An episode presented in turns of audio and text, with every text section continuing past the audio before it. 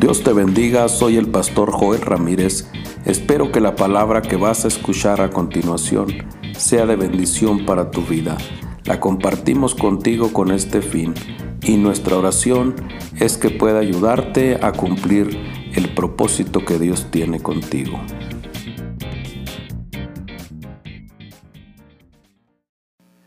El verso que leímos dice para ¿hay para Dios alguna cosa difícil? Contésteme usted. Y repito, no sé qué es lo que está frente a tus ojos naturales. No sé qué es lo que estás viviendo ahora mismo. Pero lo, lo que sea que se vea muy difícil, para Dios es fácil. Para Dios no es nada. Dios puede cambiar todas las cosas en un instante. Dios puede traer la respuesta a tu necesidad en un momento. Al tiempo señalado volveré a ti. Yo quiero que entiendan esto, hermano, que hay un tiempo. La palabra en Eclesiastés dice que todo tiene su tiempo. Todo lo que se quiere debajo del sol tiene su hora. Yo creo que hemos entrado en un tiempo de cumplimiento. Venimos hablando hace tiempo de cumplimientos, venimos hablando de tiempos proféticos, pero muchas veces no basta solo con hablar, declarar, sino necesitamos creer que Dios quiere cumplir sobre nosotros lo que Él ha prometido. Al tiempo señalado, según el tiempo de la vida, según lo establecido por la vida, Sara tendrá un hijo. Vendrá la respuesta a tu necesidad. Alguien que lo crea, diga gloria a Dios. Cuando Dios llamó a Abraham, Dios le dio una promesa. Y todos conocemos la historia de Abraham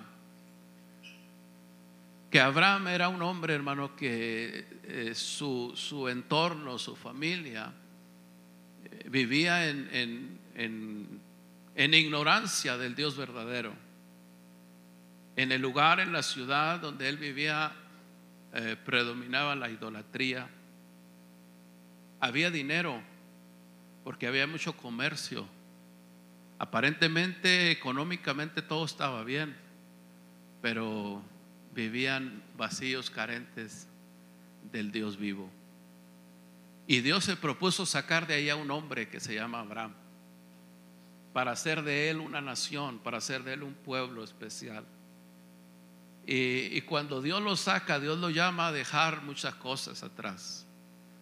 Él tenía que decidir obedecer el llamado de Dios o podría seguir en el mismo ambiente económicamente muy próspero, a lo mejor muy rico, pero carente de Dios, vacío de Dios. Hay cosas que las riquezas de esta tierra no compran, hermano.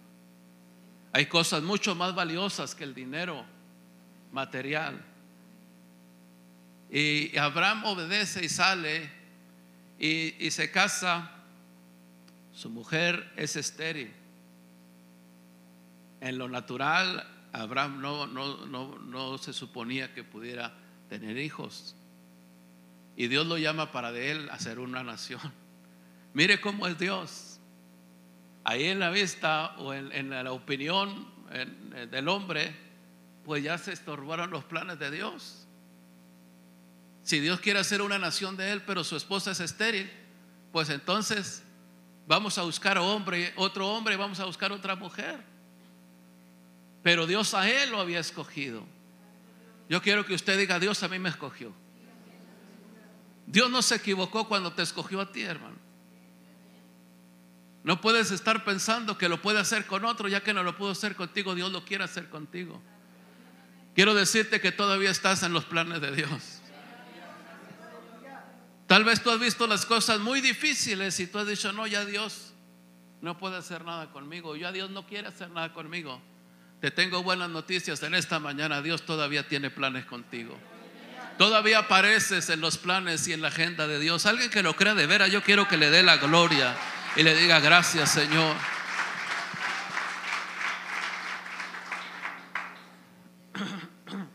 Dios lo, llama y le da la promesa de, hacer de él una nación grande, de bendecirlo abundantemente, no las bendiciones o, lo que ellos llamaban bendición, como mucha gente hoy llama bendición solo a lo monetario. Pero hay bendiciones mucho más grandes, hermano, que solo lo material. A esa bendición Dios se refería cuando le dijo, te bendeciré y engrandeceré tu nombre. Pero luego, hermanos, pasa el tiempo, pasan los, los, los días, los meses, años, y pareciera como si Dios se hubiera olvidado de la promesa que le había dado a Abraham. Yo quiero que usted se diga a usted mismo, Dios no se ha olvidado de mí, ni Dios se ha olvidado de las promesas que me ha hecho, porque Dios es fiel. Yo vengo a predicarte en este día de un Dios que es fiel, un Dios que lo que Él dice, Él lo cumple, un Dios que a mí me ha sido fiel por más de 20 años, hermano. ¿Cómo voy a dudar de su fidelidad? ¿Cómo voy a, dudar de su bondad? ¿Cómo voy a dudar de su palabra? Él es fiel. Pasaban los años, hermano, y la promesa no llegaba a Abraham. La promesa no se cumplía de tal manera que en el capítulo 15 llegó la frustración. Abraham comenzó a sentir el peso de la presión sobre él. De tal manera, hermano, que se escondió en su tienda y empezó a quejarse y empezó a renegar y empezó a decir, Señor, no me has dado hijo, no me has dado prole, dice. No me has dado hijo. Los años pasan, me he envejecido y el heredero, mi heredero será un, un siervo nacido en casa. No será un hijo como tú me prometiste. Déjame te digo, hermano, Dios no miente. Y todo lo que Dios hace es perfecto. Ahora escúcheme, muchas veces nosotros nos enredamos en cosas y decimos, es la voluntad de Dios, Dios sabe por qué lo hace. Dios no lo está haciendo. No es el plan de Dios para nosotros. Abraham estaba ahí, hermano, en su tienda quejándose, pero Dios viene a él. Esto es lo que me gusta, hermano, que aunque nosotros nos quejamos, ¿quién no se ha quejado aquí? Como decía la pastora, nomás yo me quejo. Yo, yo también me quejo. Hay ocasiones donde yo lloro, donde yo me quejo, donde yo le digo, Señor, ¿qué está pasando? Pero lo maravilloso de este Dios, hermanos, es que no nos deja. Él viene y se manifiesta a Abraham y le dice, yo soy tu escudo, Abraham, yo soy tu fortaleza, yo estoy contigo, yo no te he dejado pero te voy a sacar de aquí donde estás. Y esto me encanta, hermano, que yo estaba estudiando esto. Ahí en el capítulo 15, hermano, Dios viene y lo saca y dice, te voy a sacar. Algunos tienen que salir de ese estado en, en el que se metieron. No donde Dios los metió, donde ellos mismos se metieron. Porque muchas veces tomamos esas decisiones donde nos metemos como en una cueva, en una tienda, en un lugar donde nos aislamos, donde solamente hay espacio para quejarnos, solo hay espacio para pensar en los fracasos, solo hay espacio y tiempo para pensar en las cosas que no logramos. Y no podemos mirar más allá porque estamos encerrados en esto. Pero Dios viene y lo saca y dice, ven Abraham, te voy a sacar. Y si usted lee el pasaje, así dice, ven. Y lo sacó Dios. Y le dijo, mira hacia el cielo. Y cuando está mirando hacia el cielo, le dijo, cuenta las estrellas. Y no las pudo contar. Le dijo, Abraham, así será tu descendencia. Así serán tus hijos. Pero Abraham se estaba quejando. Le dijo, cuenta la arena de la mar. La arena que está ahí en, en la orilla de la mar. Cuenta a ver si puedes. Dijo, no, no se puede así será tu descendencia. Así es lo que yo te he prometido. ¿Cuánto bendicen el nombre del Señor?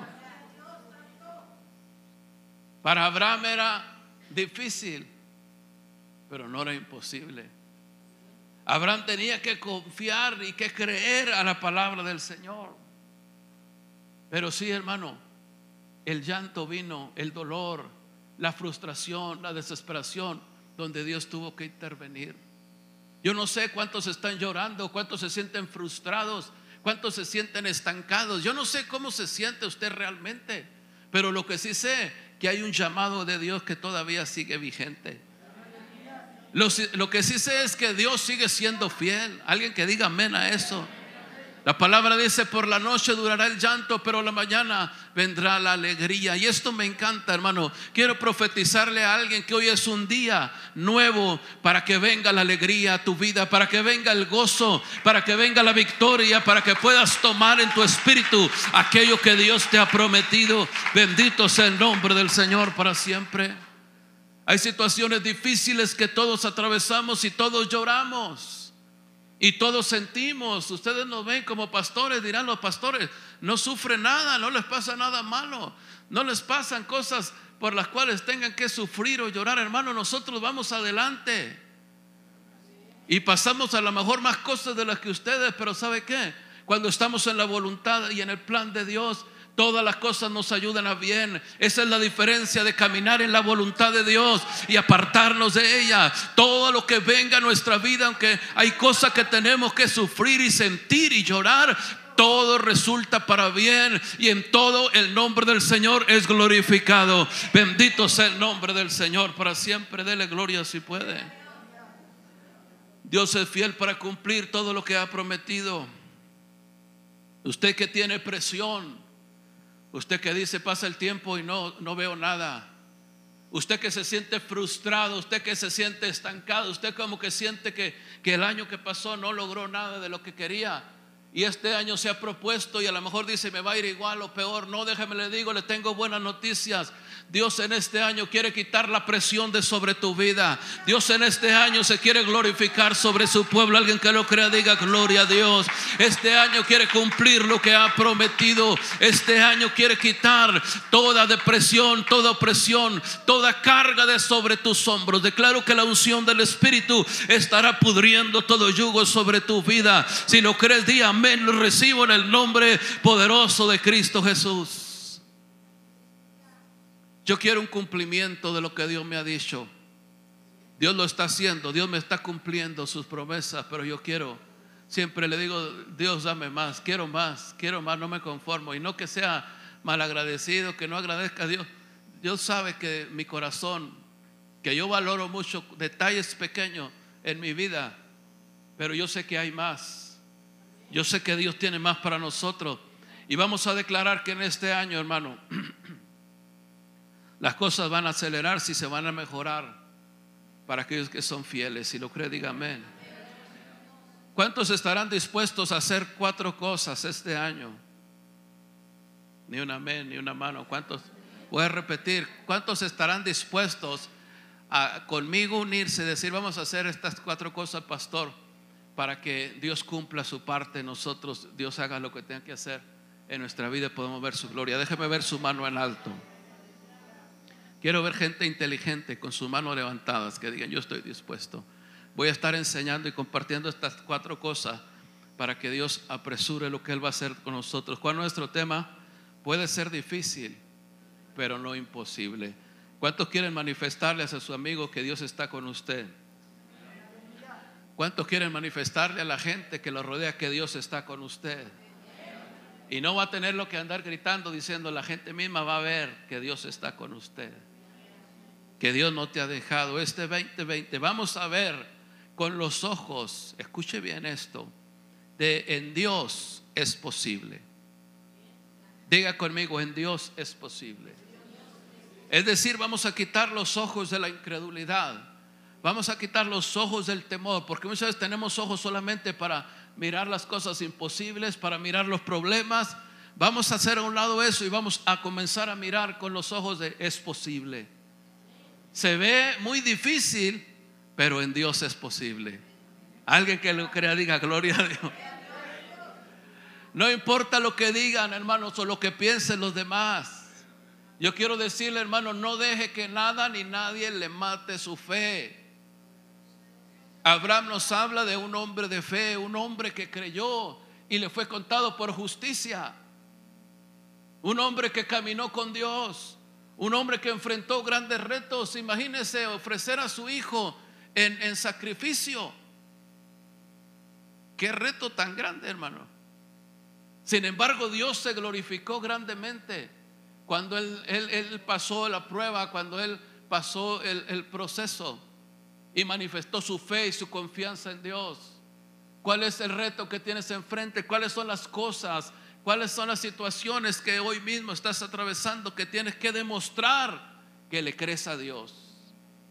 Voy a repetirte, no dejes que nada ni nadie mate tu fe. Vamos a quitar los ojos de, lo imposible y vamos a poner los ojos en lo posible. Este 2020 vamos a ver con los ojos de es posible en Dios. No, no, no sé si me, no me estoy explicando, hermano, pero no siento ese amén muy, con muy, mucha convicción. Eh, no, no es fácil y yo estoy consciente de eso, no es fácil. Pero vamos a seguir igual o vamos a cambiar. El Dios que predicamos es un Dios, hermanos, de pruebas. Es un Dios que se manifiesta. Es un Dios de poder. Si queremos ver este Dios en acción, entonces yo creo que los que tenemos que cambiar somos nosotros. No podemos querer cosas nuevas, no podemos, no podemos pedir y exigir cambios si nosotros no cambiamos. Entonces, si nosotros estamos dispuestos a poner nuestros ojos en lo que Dios dice, en lo que Dios es para nosotros, yo le aseguro que vendrán cambios para la gloria de su nombre. Alguien dice amén. Vamos a identificar, número dos, la gente que carga lo que necesitamos. Ahora escúcheme bien, hermano, no toda la gente que se te acerca diciendo que es cristiano, no toda la gente que se te acerca diciendo que es de Dios, es verdad. Hay gente que te puede ayudar, pero hay gente que es una portadora o un portador de lo que tú necesitas. Tienes que identificar esa gente, hermano, que trae esa bendición para tu vida, esa palabra para tu vida. Hay gente, hermano, que está cerca de ti, pero que están lejos. Y hay gente que está lejos, pero que están cerca. Alguien dirá, reburújemela más despacio, pastor.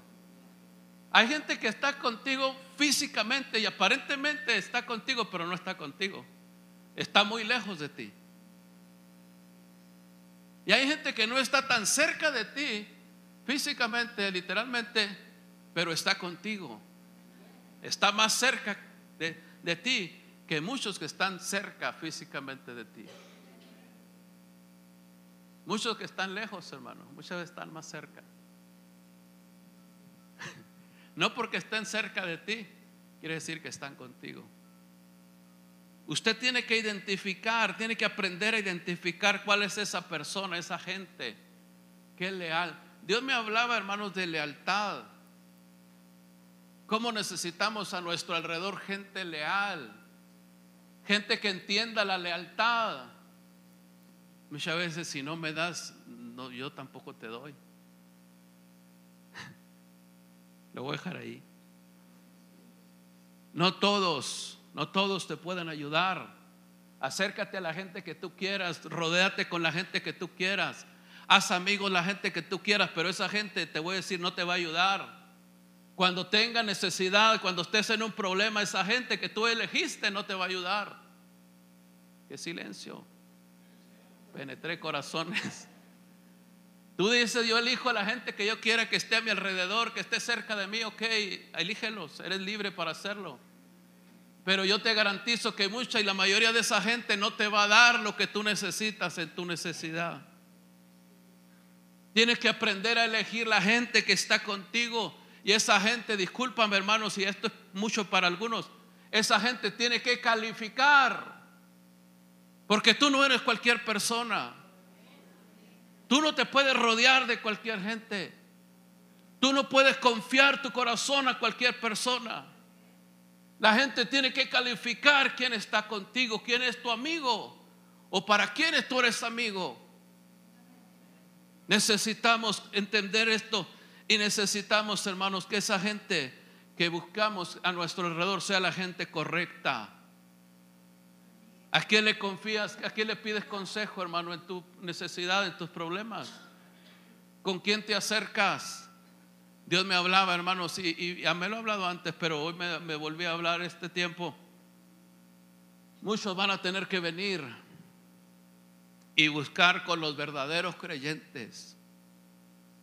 Con la verdadera gente de Dios, el consejo, la oración, la ayuda. Porque se darán cuenta, hermanos, que allá con la gente que eligieron, esa gente no tenía nada para ellos. No tenía nada bueno que darles, nada bueno que ofrecerles. Hay gente que Dios ha asignado para que esté a nuestro alrededor. Yo tengo que saber con quién me junto, hermano, a quién le abro mi corazón. Yo tengo que saber quién es la gente que se acerca conmigo. Hay gente, hermanos, que no te ama. Hay gente que no te respeta. Hay gente que no te honra. Esa gente no merece estar a tu lado. Hay gente que tú tienes que determinar si pueden estar contigo, pueden convivir contigo o no. ¿Cómo puede sobrevivir, hermano, alguien que no busca de Dios? Que no está conectado a la gente de Dios, que no tiene un mentor, que no conoce lo que es una paternidad. ¿Qué será con esa gente, hermano, que anda ahí como llanero solitario? Si nosotros que buscamos, que nos esforzamos, que nos rendimos, que lloramos, que lo hemos entregado todo, enfrentamos tantas cosas, hermano, las que tenemos que superar, tenemos que vencer ¿Qué pasa si, si no lo hacemos? Yo no entiendo cómo muchos sobreviven. La puritita gracia, misericordia de Dios. Aprenda esta lección, hermanos, que Dios me dio. Debemos conectarnos a esa gente, porque no todos te pueden ayudar. El pasaje que leímos, ahora, ¿por qué estoy hablando de esto? Porque el pasaje que leímos, el, el, el contexto, el, todo el capítulo, comenzando del verso primero, cuando Abraham recibe esta palabra, era precisamente de unos, dice la palabra tres varones, pero en su contexto eran ángeles, que vinieron a él, hermano, y, él identificó que eran de Dios. Él los recibió. Ahorita voy a hablar varias cosas acerca de esto. Pero él identificó los que eran de Dios. Él los recibió. Ahorita voy a hablar lo que debemos hacer cuando identificamos la gente de Dios. Y él fue bendecido porque la promesa que le dijeron que tendría un hijo a su tiempo, iban a volver, uno de ellos dijo, voy a volver al, tiempo de la vida y tu esposa Sara va a tener un hijo. Cuando nosotros identificamos, hermano, esa gente, no podemos quedarnos de brazos cruzados y decir, oh, mucho gusto, que Dios te bendiga. El caso de la tsunamita, ¿usted recuerda la tsunamita? La tsunamita dice la palabra, hermano, que también entendió cuando el hombre de Dios pasaba por ahí. Ella entendió y ella supo que era un hombre de Dios. Y cuando supo que era un hombre de Dios, ella lo, lo primero que procuró es bendecirlo. Hacer un espacio, un lugar especial para él. Traer descanso a él. Y esto es importante, hermano, porque fue lo que hizo Abraham. Él le dio descanso a esos, a esos varones. Él les dio carne, les dio mantequilla, les dio pan, les dio comida. Le llevó para que se lavaran los pies, le llevó agua. Los recostó, los, les dio descanso. Qué importante es cuando aprendemos a, hacer descanso para alguien. Qué importante, hermano, es cuando podemos quitar la carga de sobre alguien. Para esto nos llamó el Señor. Alguien bendiga el nombre del Señor. Si usted no lo ha hecho, hermano, practíquelo. Quite la carga de sobre alguien y usted verá la satisfacción. No sé si sea mayor para usted que para el que le está dando descanso o el descanso que venga usted mayor que el, que el que le da a la otra persona, pero usted va a experimentar algo maravilloso. Alguien que lo crea bendiga el nombre del Señor. La tsunamita, hermano, le dio a este personaje, a Eliseo, este hombre de Dios, le dio un lugar especial, le, preparó un aposento, fue bendición para su vida. Diga conmigo, fue bendición para su vida. Es tiempo de ser bendición para alguien, hermano. Es tiempo de ser bendición mayormente aquellos que son bendición para ti. Aquellos que te bendicen, aquellos que oran por ti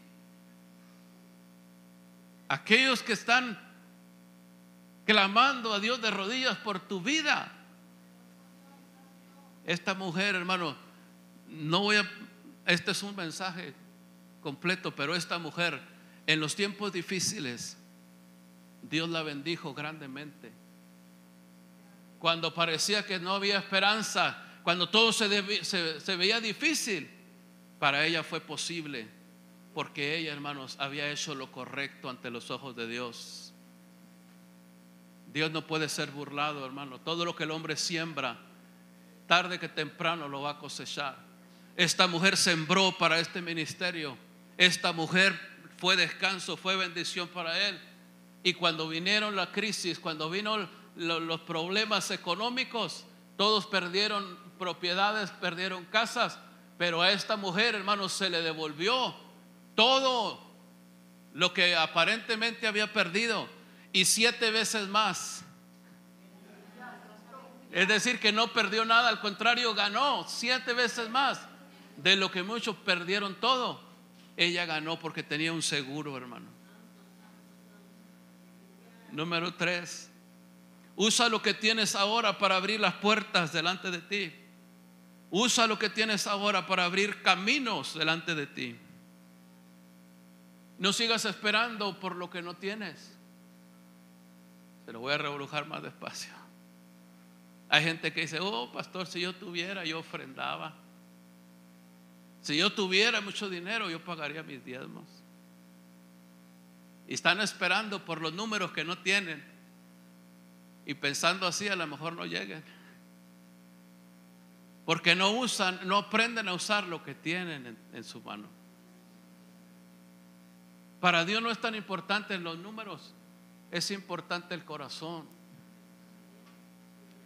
la gratitud. Mire hermano, cuando nosotros aprendemos a usar lo que Dios ha puesto en nuestra mano, hay un pasaje que dice, de lo recibido de tu mano te damos. ¿Sí lo ha leído? ¿Sabe que existe ese pasaje en la Biblia? Entonces lo que Dios pone en nuestra mano, si nosotros de ahí somos sabios, inteligentes y le traemos a Dios, estamos abriendo camino. Mira, libro de Proverbios, capítulo 18, verso 16. Proverbios 18, 16. Si nos lo ponen ahí, por favor, rápido. La dádiva del hombre le ensancha el camino y lo lleva delante de los grandes. La dádiva del hombre en otras palabras dice el don del hombre. Pero está hablando, hermanos, de cuando, cuando en la otra versión que dice el don, muchos piensan que es el don espiritual, pero es en este pasaje, en esta versión, me gusta que dice más explícito, la dádiva, la ofrenda, la, la ofrenda de gratitud, la, dádiva del hombre le ensancha el camino y lo lleva delante de los grandes. Escúcheme bien, hermano, y le voy a repetir las veces que sea necesario. No es que necesitemos. Usted necesita aprender a ser generoso con sus ofrendas y ser fiel con sus diezmos. Porque aquí dice la palabra, la dádiva del hombre, lo que usted da. Dice, no des con tristeza ni por necesidad Da con alegría porque Dios ama al dador alegre. Esto le ensancha el camino, le hace el camino más, más plano, hermano, más, más parejo, más seguro, más tranquilo y lo lleva delante de los grandes. Abraham, hermano, cuando estos hombres llegaron, estos ángeles llegaron, hermano, a sus tiendas, dice que él fue corriendo y mató el mejor becerro que encontró. Y les trajo pan, les trajo mantequilla, les trajo carne, les preparó aquel, aquel becerro, les dio el descanso que ellos necesitaban. Cuando ellos vinieron a Él, Él hizo lo mejor que pudo para ellos. Y esto aceleró la promesa que Dios tenía sobre su vida. Cuando Él hace esto, uno de ellos le dijo, al tiempo señalado yo volveré a ti y te daré lo que tú necesitas. Esto es lo maravilloso, hermano, que Dios viene y te da lo que, no lo que tú necesitas y no lo que tú quieres. Porque muchas veces queremos otras cosas que no necesitamos, hermano. Y estamos pidiendo por cosas que no necesitamos. Pero Dios viene y te da lo que tú necesitas. Se cumplió y se aceleró la promesa de Dios sobre su vida cuando Él, cuando Él dio. Cuando nosotros aprendemos, hermanos, a dar. Y escucha, esto no se trata de dinero. Cuando aprendemos simplemente a dar las gracias. No de labios, sino gracias de corazón. Cuando somos agradecidos. Cuando aprendemos a dar lo que se debe dar en su momento. Esto abre el camino. Esto nos, nos, ensancha el territorio. Esto nos, nos lleva con los grandes. Alguien bendiga el nombre del Señor. Dios quiere que aprendamos, que se abra el entendimiento de nuestra mente, de nuestros corazones, hermano, en este tiempo, que se abra y podamos ver que nuestra visión crezca. Bendito el nombre del Señor. Alguien dice amén a eso. Dios quiere que en este año, hermano, nuestra vida vaya creciendo aceleradamente. Todo lo que Él ha dicho de nosotros, nuestro camino, las bendiciones, que todo se extienda para gloria del Señor. ¿Cuántos dicen amén? Pero es tiempo. Número cuatro, estoy, terminando. Número cuatro, debemos creer la palabra del Señor, que en Él todo es posible. Hay cosas que usted dice, no, pero ¿cómo una ofrenda va a cambiar mi circunstancia? ¿Cómo una ofrenda, como una dádiva va a cambiar mi situación. Aunque usted no lo crea, hermano, en el tiempo que tenemos de cristianos, de creyentes, de predicadores, lo que usted quiera, hemos comprobado que una ofrenda no solo tiene que ver para que te llegue más bendición económica, sino que afecta las áreas, en todas las áreas en tu vida y en tu familia.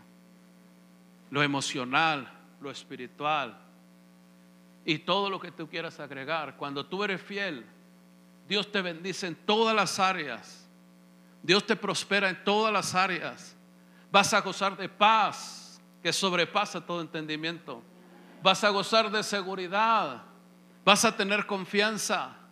No vas a tener miedo. La gente vive con miedo, hermano. De que le pase una cosa, le pase otra, de que no pase esto. Debemos descansar en el Señor. Pero esto, hermano, lo que la dádiva nos, nos, nos aplana el camino, nos, nos, bendito el nombre del Señor, nos hace caminar, hermanos, por, por un camino seguro y nos lleva a la grandeza. Dios quiere que entendamos esto, de creerle. Dios es fiel, Dios no va a fallar, Dios es todopoderoso. Si en este Dios hemos creído, ¿por qué no demostrarlo en este tiempo? ¿Por qué no demostrar que nuestro Dios es fiel? Vamos a quitar toda la duda, hermanos, todo temor. Vamos a quitar todo aquello que detiene la bendición del Señor. Él dice en su palabra, yo soy el Dios de toda carne. ¿Habrá algo que sea difícil para mí? ¿Qué es lo que leímos ahí al principio de nuestro texto?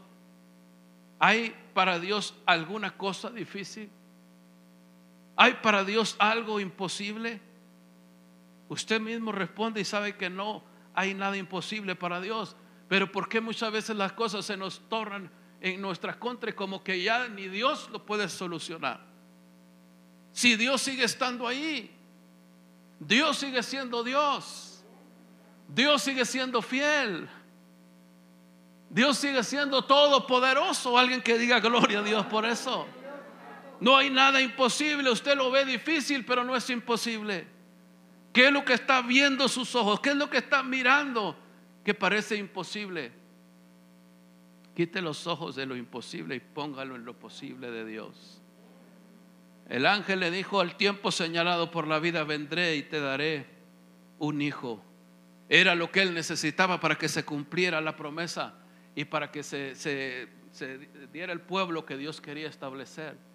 Amado hermano, usted, por eso le dije al principio, los planes de Dios los caminos de Dios, los propósitos de Dios son mucho más grandes que nuestro entendimiento, mucho más grandes que nuestra imaginación. Hay cosas que no logramos entender, hermano, captar todo lo que Dios tiene para nosotros. Usted no sabe lo que porta, hermano. Usted no sabe lo que carga. No sé si sepa, pero creo que no, porque ni yo sé. Hace unos días estuvimos con un hombre, un hermano.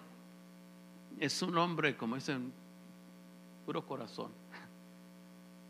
Pero ese hermano ha andado por muchas partes. Dijo, hermano, si ustedes supieran, llorando, hermano, comenzó a platicar con nosotros. Estábamos almorzando. Dijo, usted supiera por dónde ha andado, buscando palabra, presencia. Llorando, hermano, estaba, dijo, ¿sabe qué? Usted trae todo lo que yo andaba buscando. Yo había predicado, hermano, Dios lo tocó tan fuerte. Dios lo ministró tan fuerte.